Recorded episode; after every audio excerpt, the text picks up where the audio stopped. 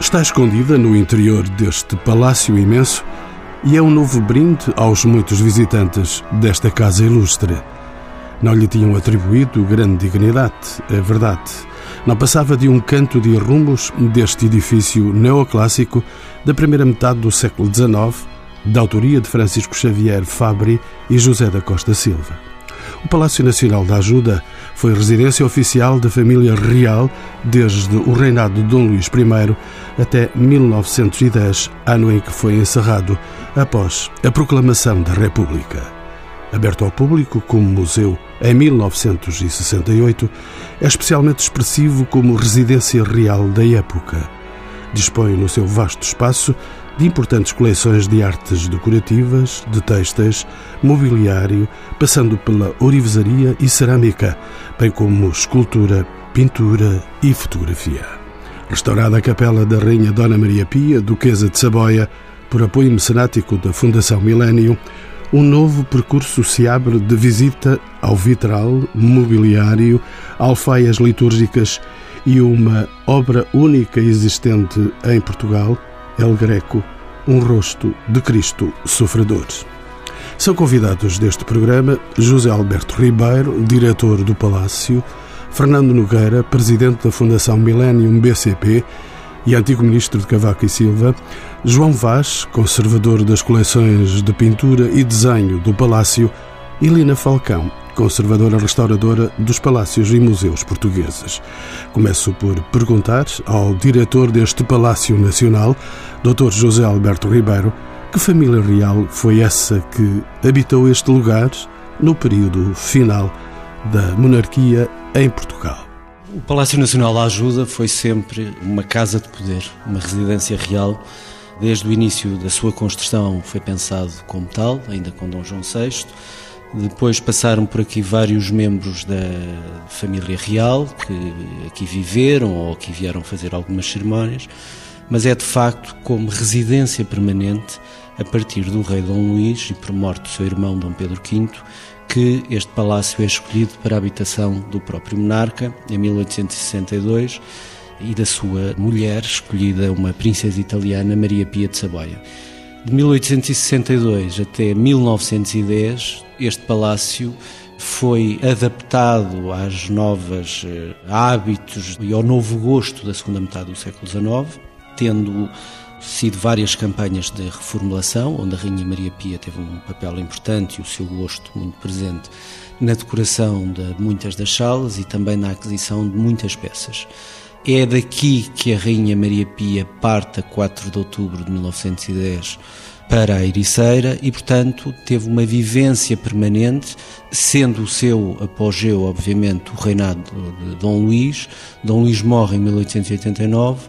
Dom Carlos e Dona Amélia viveram inicialmente em Belém e depois no Palácio das Necessidades embora as necessidades, pela próprias tipologias das salas do palácio, não tinham salas com as dimensões do Palácio da Ajuda. Por isso, isso foi uma das razões que o palácio continuou a ser utilizado, o andar nobre ou os apartamentos oficiais, continuaram a ser usados pelo Dom Carlos e Rainha Dona Amélia nas cerimónias oficiais do Estado.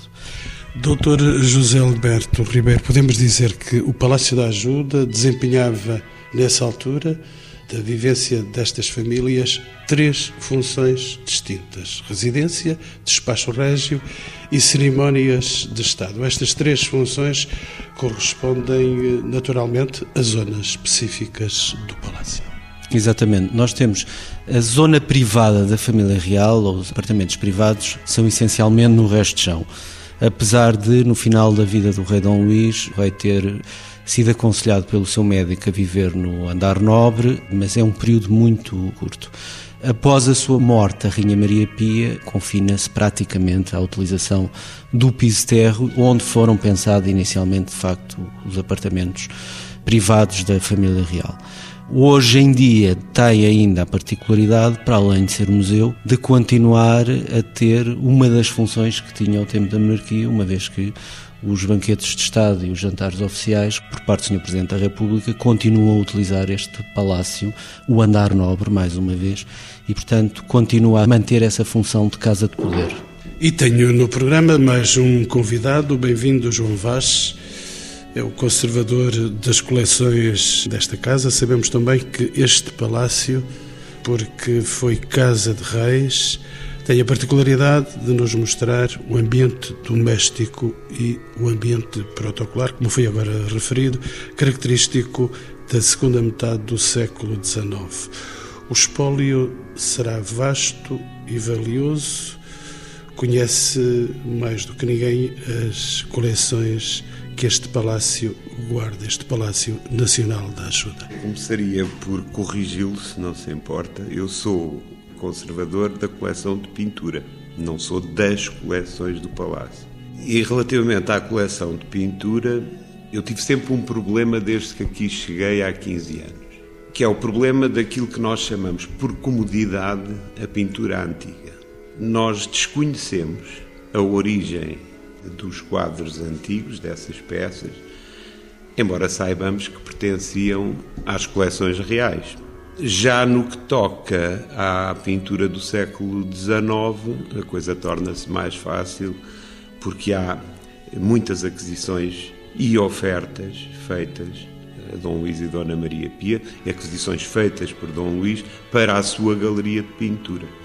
Que, como sabe, a galeria de pintura abre ao público aqui na ala norte do Palácio em 1869 e depois fazem até dois catálogos, um em 69, outro em 72, e depois vai-se mantendo aberta, enfim, de uma maneira eh, ocasional, se quiser, até fechar definitivamente já para o final do século.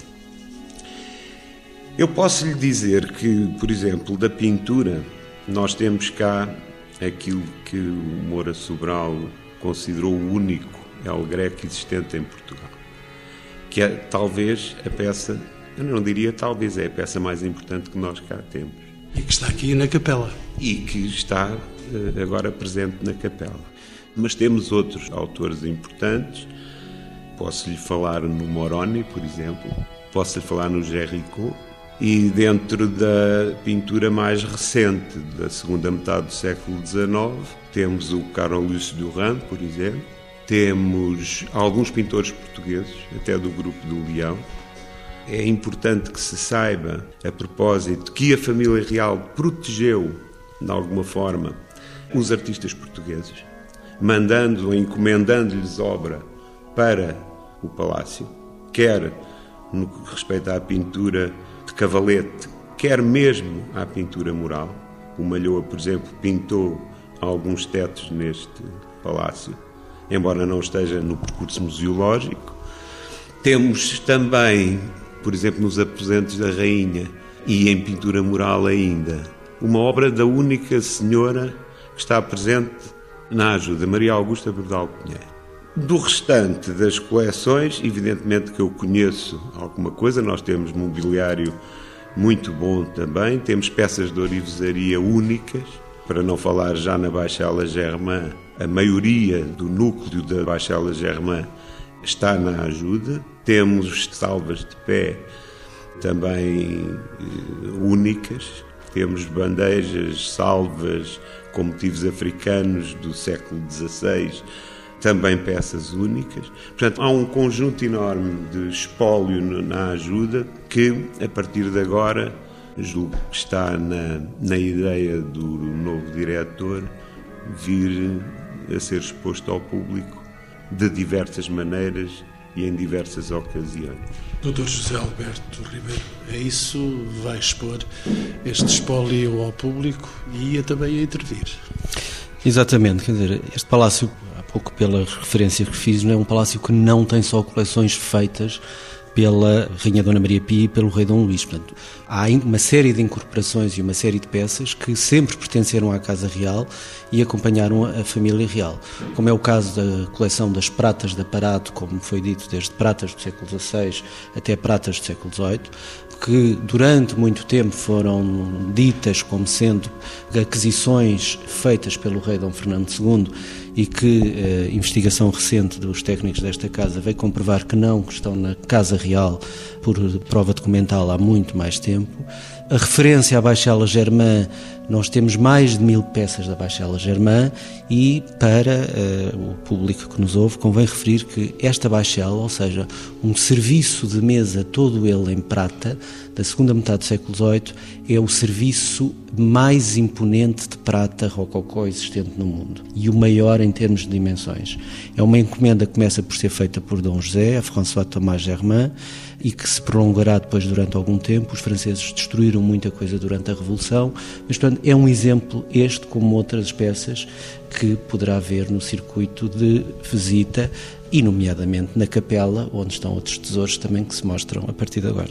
Doutor João Vaz, deixe-me voltar a contactá-lo. O recheio de uma casa de reis não escapa, naturalmente, à mão de uma rainha. Podemos dizer que as peças que compõem as coleções do Palácio são fruto do gosto e da ação da Rainha Dona Maria Pia. Nós sabemos que ela era uma mulher gastadora e terá dito um dia, em resposta a essa acusação, se querem uma rainha, têm de a pagar. Era assim, Dona Maria Pia? Era. Eu acho que sim, que era assim.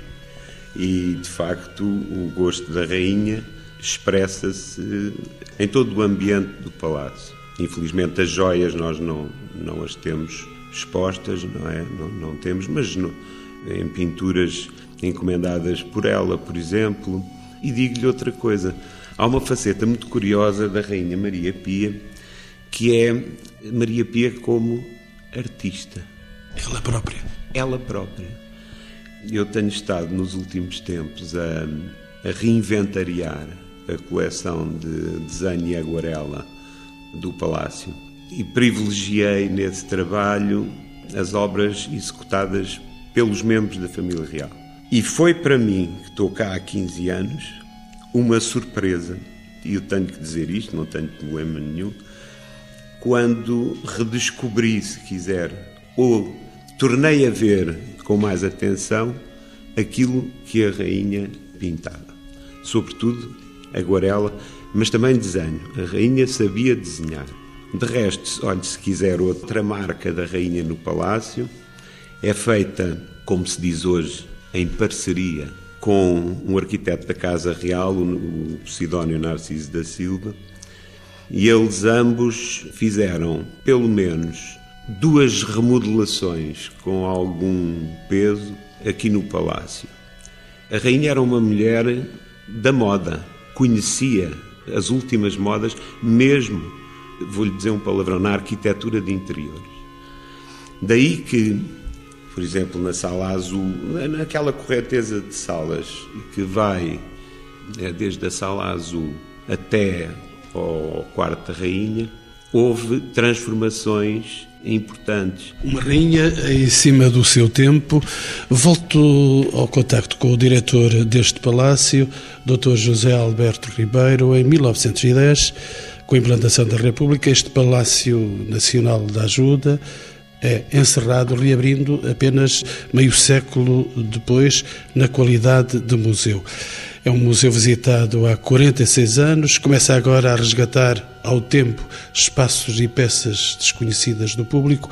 A inclusão, desde o passado dia 17 de abril, da Capela da Rainha no circuito de vida do Palácio, é um desses casos. Que espaço, afinal, é este de que estamos a falar, Dr. José Alberto Ribeiro? Bom, o Palácio Nacional da Ajuda, eh, e de facto é a minha ideia resgatar uma série de espaços eh, que merecem ser eh, mostrados ao público. Não é um trabalho que começa agora. Convém dizer que nos últimos anos foram feitos também vários trabalhos de recuperação de algumas salas. Como disse, e bem, o Palácio abre ao público em 1968 e foram feitas várias modificações, várias alterações de salas, tendo sido escolhido um circuito e alguns espaços não foram abertos ao público. Um desses espaços que não foi aberto ao público foi talvez uma das últimas encomendas da, da Rainha Maria Pia, tal como o Dr. João Vaz disse, Rainha Maria Pia era uma mulher informada, em termos de gosto, do ponto de vista não só daquilo que às vezes acusavam de gastar em si, mas do gosto das correntes estéticas então em voga, e é o caso de, nessa altura, dos bolseiros portugueses, arquitetos que estavam a estudar em Paris e que vêm a trabalhar depois eh, para Lisboa, como é o caso do arquiteto Ventura Terra, a quem a rainha, ele em 1896 ainda está a estudar em Paris, é um arquiteto, talvez a obra mais emblemática para o ouvinte deste programa seja, sem sombra de dúvida, a remodelação do antigo convento de São Bento, que é hoje o Parlamento, é uma remodelação deste arquiteto,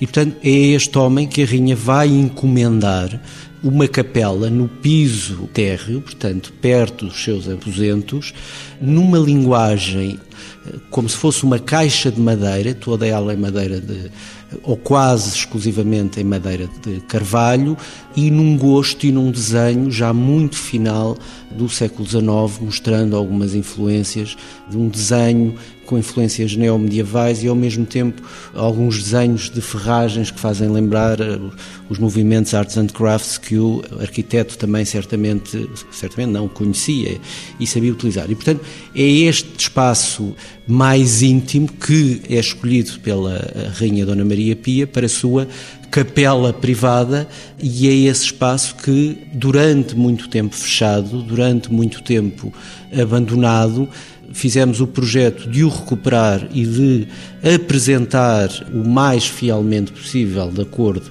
com a documentação que nós temos e que pode aqui ser explicada qual é o critério que nós seguimos para a reconstituição das salas.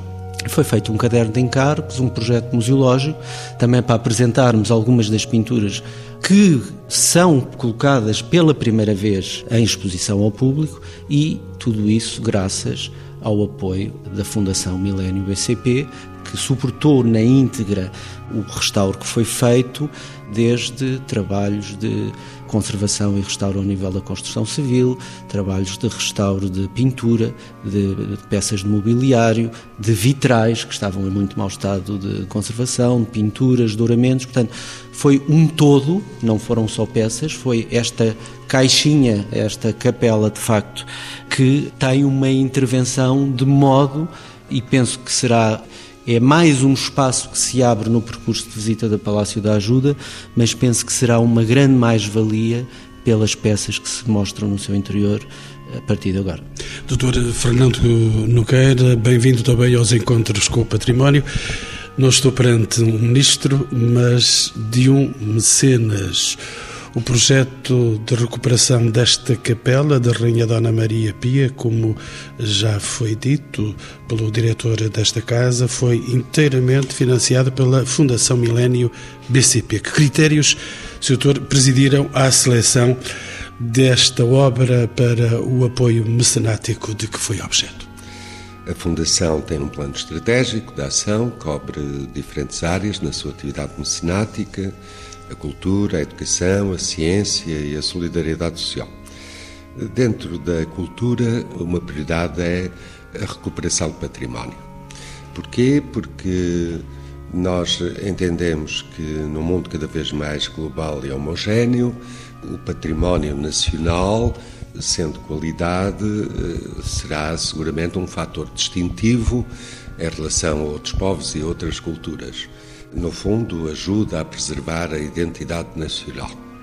Para além disso, um país como o português, um Estado como o Estado português, que tem mais de oito séculos de existência, naturalmente tem um património cultural que, se bem conservado e bem difundido, é uma oportunidade de promover a nossa imagem, de captar turismo, preservando ao mesmo tempo aquilo que são as tradições do passado. Acontece que o Palácio Nacional da Ajuda e eu conheço, felizmente, pelo meu percurso de vida, alguns palácios na Europa, pois serão tão majestosos, arquitetonicamente diferentes, mas há muito poucos que tenham o recheio que este palácio tem. Eh, não é só o espaço da construção, eh, não é só o edifício, é também a quantidade de coleções eh, que aqui foram preservadas. E isso é uma riqueza ímpar. Toda a gente conhece o Palácio de Versailles, mas o Palácio de Versailles tem muito pouco conteúdo, há muito pouco recheio corresponde à época, porque foi tudo destruído, ou, ou violado, ou roubado, ou desviado. Aqui não, como vimos já através da identificação feita pelo Dr. João Vaz e pelo diretor de, do Palácio, há preciosidades ainda escondidas e que o grande público não conhece e que nós temos que mostrar ao grande público para que haja sempre renovado interesse em que as pessoas visitem o Palácio e conhecer um pouco da nossa história. Nova presença no programa, a restauradora conservadora Lila Falcão. Sem utilização há mais de um século, em que estado de conservação é que se encontrava esta capela? Lina Falcão. Como foi dito, trata-se de um espaço que estava encerrado ao público e que era usado como espaço de arrumação e o que nos deparamos, eu e a minha colega que fomos responsáveis pela intervenção ao nível das madeiras, do mobiliário e um conjunto de outras peças móveis, mas relativamente ao espaço e às madeiras, essencialmente que é sobre esse material histórico que eu me vou referir, reparamos que numa primeira avaliação, porque uma intervenção de um conservador restaurador passa numa primeira fase por uma avaliação do estado de conservação, que é o que me está a perguntar precisamente sobre este espaço, e deparámos com o espaço, apesar de necessitar de uma intervenção de fundo, os materiais que lá estavam que são madeiras, belíssimas madeiras de carvalho americano, estavam em ótimo estado de conservação, felizmente. Portanto, foi essa a primeira avaliação, uh, ver os materiais presentes, fazer essa avaliação que felizmente estavam em bom estado e preparar uma proposta de intervenção de acordo com o que observamos. E, portanto, foi isso que fizemos. João Vaz voltou a si, pode dizer-me se existia no espólio documental do Palácio algum tipo de informação que pudesse ajudar à reconstituição deste espaço? Devo dizer-lhe uma coisa. O Dr. José Alberto Ribeiro, simpaticamente, encarregou-me de fazer a investigação documental, que aliás é um hábito quando nós fazemos a reconstituição histórica de qualquer espaço no Palácio, a primeira coisa a fazer é essa investigação. Infelizmente, para mim e para ele, Ainda não encontrei, fora do palácio, qualquer documento relativo a esta capela. Percorri vários artigos, contactei até a, a Ordem dos Arquitetos, que tem muita coisa do Ventura Terra e podia ter alguma informação sobre esta capela. Nada. Portanto, recorremos ao arrolamento judicial. O arrolamento judicial foi o inventário que se fez entre sensivelmente 1911 e 1913, pelo menos para a ajuda, são estas as balizas cronológicas, eh, o inventário que se fez de tudo, de todas as existências do palácio. E quando eu digo tudo, é tudo. O arrolamento ou o inventário era feito sob a supervisão do juiz da Borda de Magalhães, chamavam-lhe o Tabordinha e era monárquico e era cuidadoso e sabia alguma coisa de arte. E o, o juiz da borda era também rigoroso e, portanto, nos volumes do inventário é impressionante a quantidade, o, o pormenor a que se chega. Sala a sala, parede a parede, teto a teto, armário a armário, gaveta a gaveta, sobrescrito a sobrescrito tudo foi inventariado. Um tabordinha perfeito. Um tabordinha perfeito. E lá vinha, lá vinha a referência à capela. E, portanto, eu fiz, eu fiz, nós fizemos, nós aqui trabalhamos em equipa, não é? Eu fiz, fizemos o levantamento daquilo que existia em 1911. Não sabemos se entre 1910 e 11 alguma coisa foi retirada no bom sentido da capela, a gente não sabe. Não é? Nesse, durante um ano podia ter sido, mas tivemos que nos cingir àquilo que o arrolamento dizia que aí existia. Lina Falcão, deixe-me também perguntar-lhe se os trabalhos de conservação e restauro incidiram sobre materiais muito distintos. Podemos dizer como é que se organiza uma campanha de intervenção com peças tão diversas, sei lá, veludos, vitrais, ferragens? Como referi, o meu trabalho, e conjuntamente com a minha colega Margarida de Castro Amaro, incidiu sobretudo sobre as madeiras e o mobiliário, inclusivamente também as ferragens anexas e algumas peças de prata e também escultura. No nosso caso, para além da nossa área de especialização, portanto, contamos com a colaboração de colegas que trabalham os diversos materiais e assim podemos complementar o nosso trabalho. E também participaram nesta intervenção de conservação e restauro pessoas especializadas na área da pintura, dos vitrais e, portanto, é dentro das especialidades de cada um se desenvolveu o trabalho. Mas, de qualquer das maneiras, qualquer trabalho de conservação e restauro, como falei anteriormente, passa primeiro por uma avaliação do estado de conservação dos diversos materiais, é feita uma proposta de intervenção que pode ou não ser discutida com a instituição e, se for aceite, passa-se à fase de execução.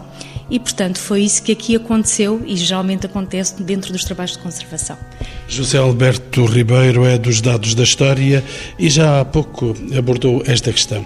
Esta capela resulta de um projeto encomendado a um dos mais requisitados ao tempo arquitetos, Miguel Ventura Terra. Este arquiteto é republicano, mas reza a tradição oral que tinha boa relação com a família real sempre se confirma que o rei Dom Carlos ofereceu a Ventura Terra o compasso de Ludovice, o arquiteto que projetou o convento de Mafra.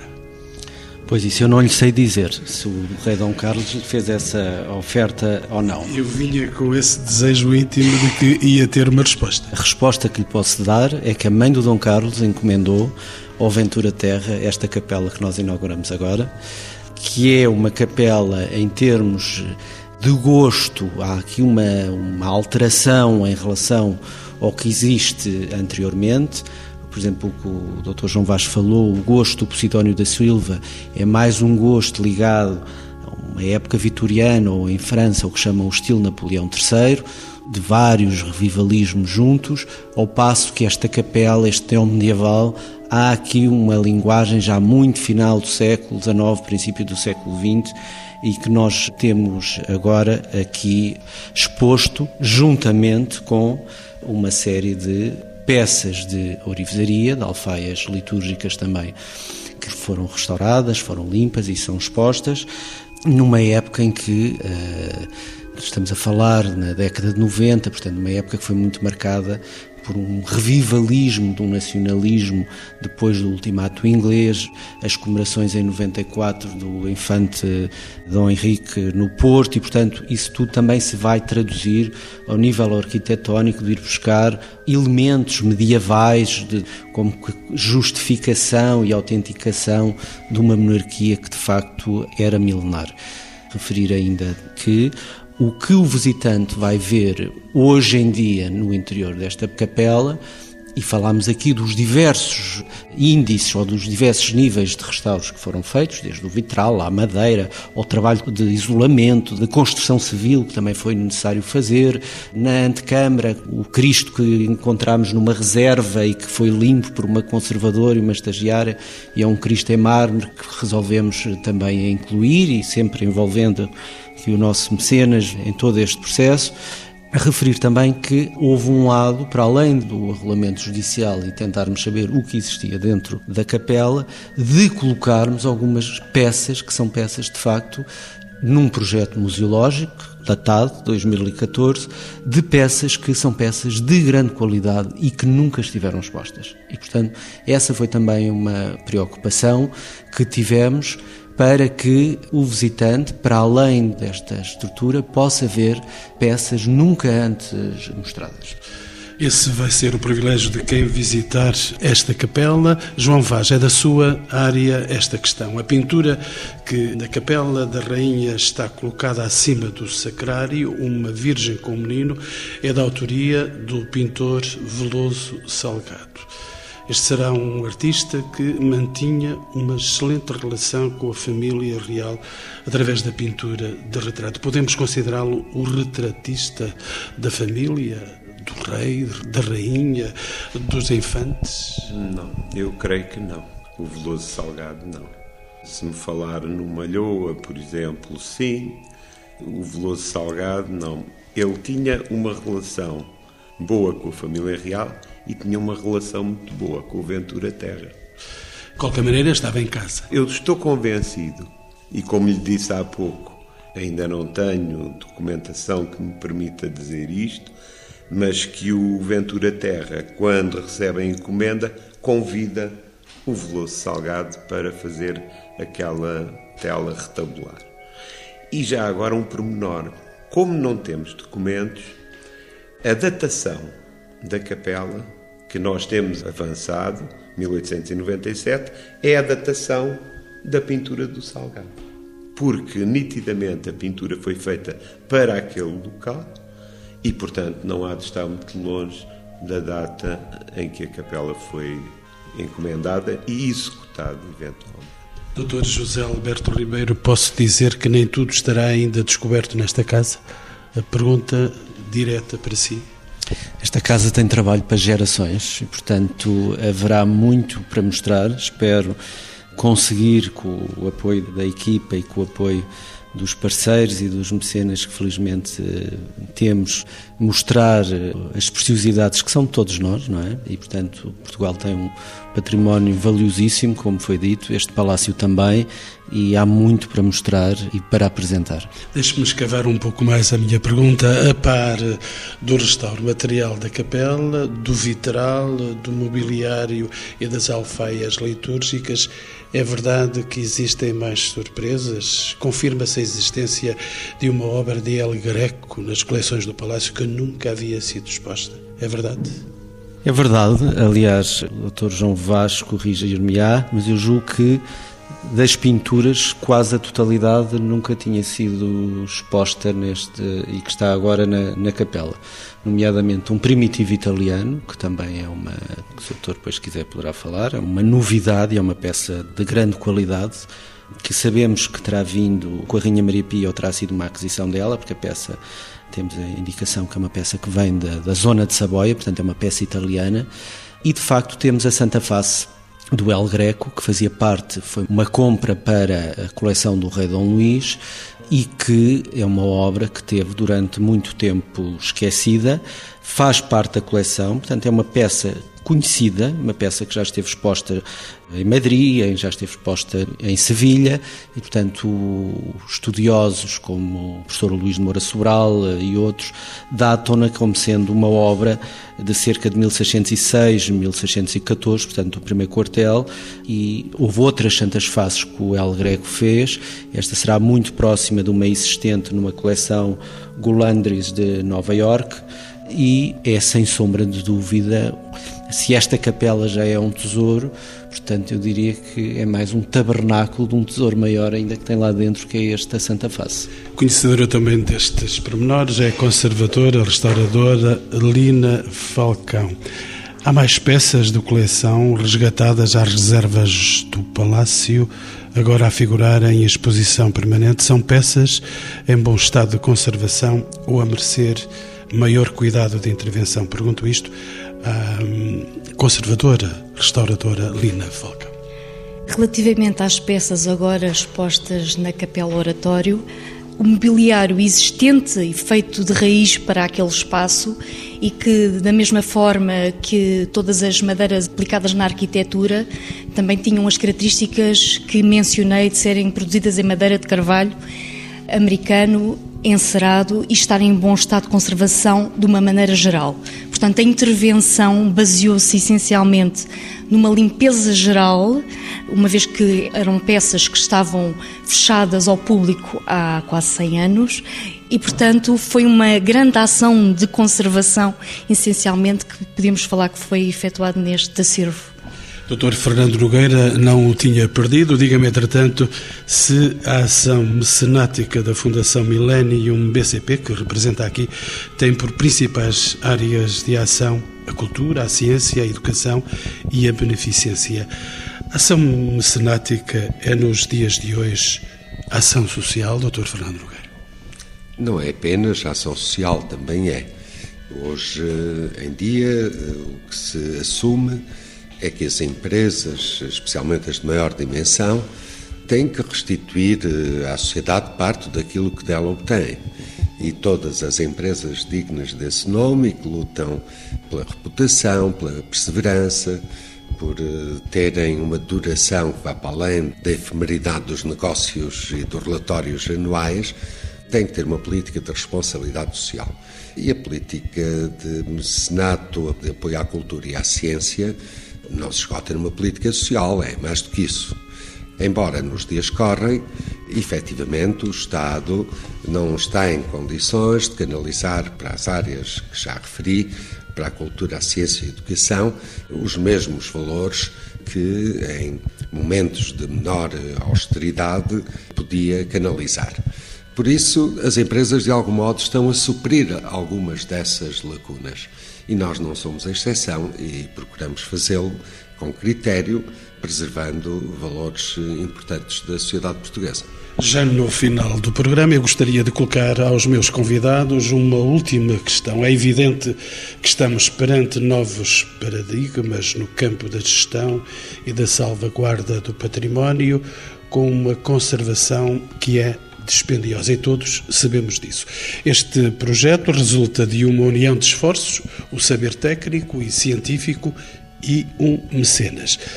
É este um dos caminhos para a preservação do nosso património. Começo por si, Dr. Fernando Nogueira, que estava há momentos no uso da palavra. É seguramente, é, é seguramente. Mas não, não apenas. Eu, por exemplo, defendo e tentarei promover de acordo com as autoridades eh, públicas, um grande encontro, uma grande conferência sobre economia da cultura. É absolutamente imprescindível percebermos em Portugal que a cultura pode gerar emprego, pode gerar receitas, pode ser fator de animação económica. Claro que tem que haver sempre um balanceamento entre aquilo que há de ser o mercantejar à volta da cultura, sem prejudicar a essência da cultura. Devemos restaurar o património sem deturpar o património, preservando o património. Mas já não vivemos em tempos em que os Estados, designadamente na Europa Ocidental, possam só por si fazer um restauro puro e duro e absolutamente ortodoxo de tudo que as gerações passadas nos trouxeram. Eu outro dia falava, por exemplo, com alguém de, com responsabilidades no Tate Museum, em Londres. Ele dizia-me que o departamento de fundraising, de captação de recursos do Tate Museum, tinha 15 pessoas a tempo inteiro. A tempo inteiro. Estão lá apenas para captar apoios da sociedade. Portanto, todos temos que mudar um pouco a nossa mentalidade, seja os profissionais da cultura, que trabalham apenas por amor à arte, em sentido estrito, e as outras entidades também têm interesses económicos. É deste casamento feliz que podemos ajudar a preservar o património e criar emprego. Doutora João Vaz, saber técnico, saber científico e mecenato. É por aí que temos de ir? É sem dúvida. É sem dúvida. Eu, depois do discurso do Dr. Fernando Nogueira, não tenho mais nada a acrescentar, não é? Mas o Estado também não pode fugir das suas responsabilidades. Não podemos é, contar só com os privados. E o Estado, sobretudo em situação de crise, parece que tem alguma tendência frequente em deixar a cultura para os últimos lugares. E não pode fazê-lo. Doutora Lina Falcão, o que é que nos diz uma restauradora conservadora olhando este cenário? Como deve imaginar, os tempos não são fáceis para o mundo da conservação e restauro.